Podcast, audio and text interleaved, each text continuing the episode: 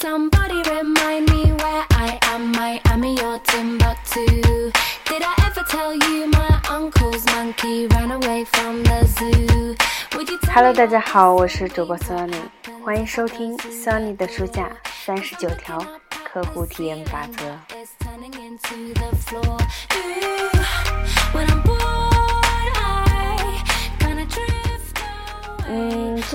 我们要来学习的是一条还比较实用的法则，用小礼物给顾客制造惊喜。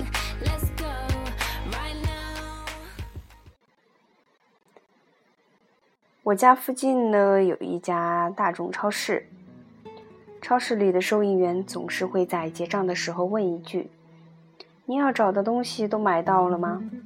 那么几乎每一次呢，我们的回答都是“是的”。然而有一次，普利希拉告诉收银员：“你们这没有我经常用的那一款消化饼干面粉，可是我正准备做青柠派呢。”那么无奈之下，他只得另外选了一款面粉回家。不到一个小时，我家的门铃响了。我做梦也没有想到的是，门口站的是一位大众超市的员工，那么手中托着一盒普利希拉最喜欢用的饼干面粉。我不知道他是在仓库，还是在别的超市，或者说是在其他什么地方找到这盒面粉的。那么他为了让顾客满意，不辞辛苦的专程送货，这件事让我们十分的感动。那么我以前呢有一位同事，他也有过一次类似的经历。当时他从弗莱基的外卖窗口买了一份三明治套餐，回到家之后却发现袋子里面没有装薯条，他很失望地拨通了店里的电话。那么经理呢为店里的疏忽道了歉，并且询问了他的地址。我的那位同事说：“我本来以为他们要给我寄一份薯条免费餐券呢，谁知道半小时以后，一位弗莱基的员工拿着满满一大袋的薯条来到了我家门口。我当时真是感觉受宠若惊。”他又补充说道：“那次的经历呢，让我从此成为了他们家的常客。”现在他还是会经常把这个故事分享给他开设的公司的员工，让他们明白如何给顾客送出惊喜。我们呢都喜欢出乎意料的小意小惊喜，我相信你一定还记得在爆米花包装袋里找到附赠小礼品的满足感吧？那么在平日里呢，收到一份包裹的华丽美观的礼物的喜悦，想必也一定是很难忘的吧？还记得在农贸市场买菜时，那位热心的大妈额外送你的一颗梅子吗？你正拿着加油泵为汽车加油的时候，工作人员主动在一旁帮你擦挡风玻璃时的事情，应该也会让你记忆犹新吧？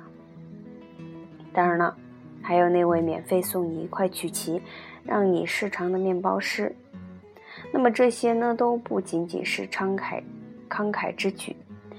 这些人知道，一旦抓住了顾客的心，他们制造的这些小小惊喜，所用的成本就是微不足道的。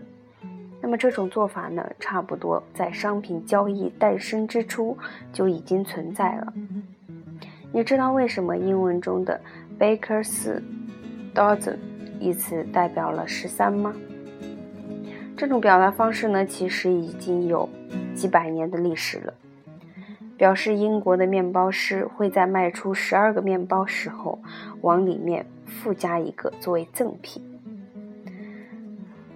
当然了，这也绝对不是什么晦涩难懂的学问，你只要懂得大脑的运作原理就足够了。两千一一年，脑神经科学家为我们的经验之谈提供了科学的依据。人类的大脑呢，的确对由惊喜带来的兴奋感有着强烈的渴望。据说，大脑中有一个名叫福格核的区域，那么也就是大脑的愉悦中心。在出乎意料的情况下受到愉悦感刺激的时候，这个区域的反应要比大脑在正常情况下受到相同愉悦感刺激的反应也要更加的强烈。那么，美国埃默里大学的格雷戈里·伯恩斯博士是这项研究的主研究员，他这样解释道：“如果你在生日的时候呢收到了一份礼物，你自然会感到十分的开心。”但是如果在平常收到礼物，你得到的喜悦会更多。那么，也正因为如此，如果调酒师出乎意料地送你一杯啤酒，那么这杯啤酒一定会比你在酒吧里因为买一送一活动而获赠的啤酒相比的话会更加可口。想要在服务上额外花些心思呢，方法是不计其数的。许多方法甚至根本就不需要企业来支付任何成本。你可以在某些顾客身上多花些时间，为他端一杯咖啡，为他最喜爱的慈善基金会捐一笔款。有一次呢，我经常住的一家酒店的总经理送了我一瓶我最喜欢的红酒。他是怎么知道我喜欢这个牌子的呢？原来他是专门有打过电话到我家，从普利希拉那里打探到的消息。那么在写作这本书的几个月里，我几乎问遍了我认识的所有人，让他们把自己的经历的优质客服经历与我分享。那么我听到的每一个故事，几乎都离不开。某家公司用额外的小赠礼为顾客送去惊喜的剧情，这些惊喜呢只是举手之劳。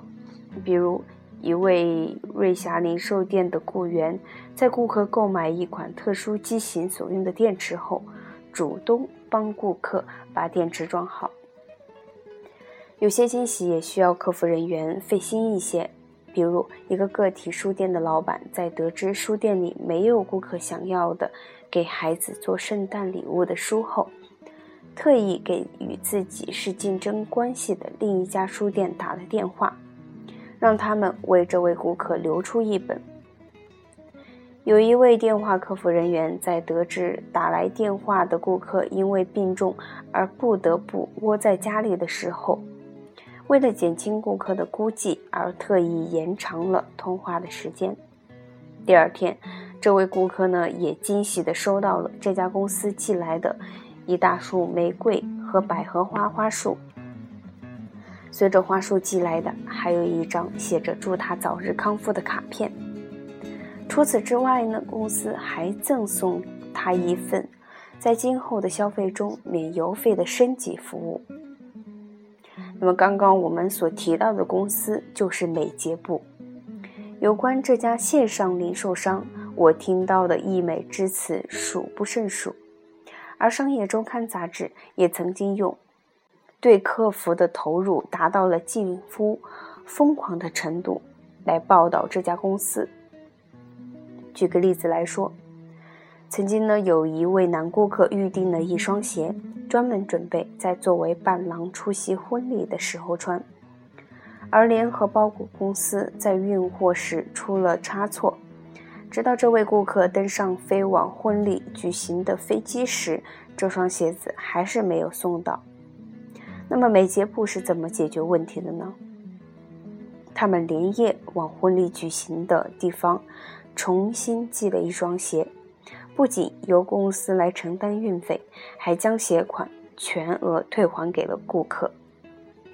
想象一下，你也可以在顾客最意想不到的时候奉上额外的惊喜，而顾客们也会频频光顾你的公司，对别人大唱你们公司的赞歌。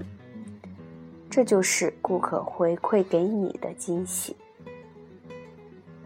好，今天的学习呢，到这里就结束了。那么由此看来呢，经常送一些小礼物给顾客制造惊喜，是十分的有帮助的。我们也可以将它来想一个好的方法来运用到工作中。好，那么下一节呢是第三十八条法则。没有最好，只有更好。每一条顾客法则呢，都涉及到提高和进步，并且呢，都是一个永无止境的过程，而非一劳永逸的美梦。如果你自诩已经攀上了顶峰，那么过不了多久，你就会很费解。